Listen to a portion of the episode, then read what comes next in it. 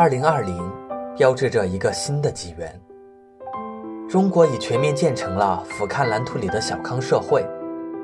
可未曾想到，二零二零的开场似乎并不那么友好。从 SARS 到二零一九 Novel Coronavirus，也就是新型冠状病毒，它们本是两个极为相似的病毒体，同属一个钢体类别。这其中不同之处。不仅在于致死率与传播性在直观数据上的差异，更在于这十年间的时间的距离，跨越了我们的整个青春。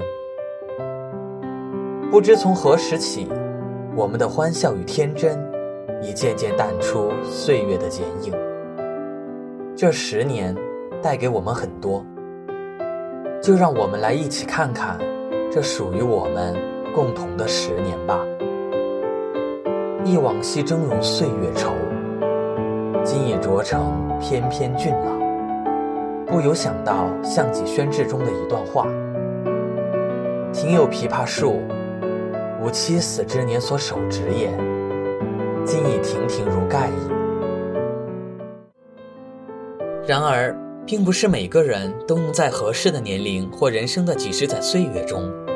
都有足够的运气，遇到一个和自己频率相当的爱人。这一点是不是让人很沮丧？但是没办法，好好修炼成更好的自己吧，这样就能让你更容易识别一个合适的对象，并且让自己过得更好，也更轻盈。十年前后，对待同样的东西，看法和出发点也早已不同。因为这十年，我们都在变化。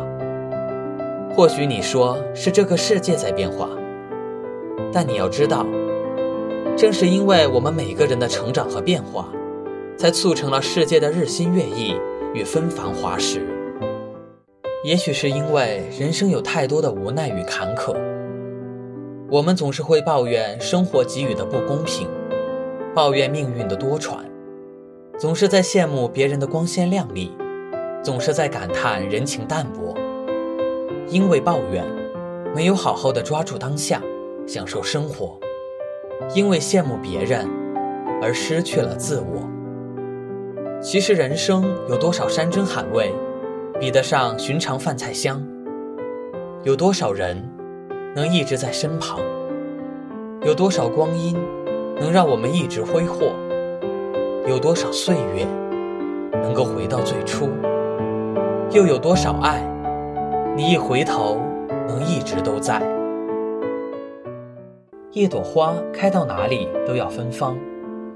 若不执着于快乐，快乐会自然而来；若不逃避于痛苦，痛苦会自然离去。正如丰子恺所说：“既然无处可逃，不如喜悦；既然没有净土，不如静心；既然没有如愿。”不如释然。感谢每一次磨练，让你走向成熟。岁月越来越厚，日子越来越薄，时间改变了一直执着的东西，有些事变得不那么重要了。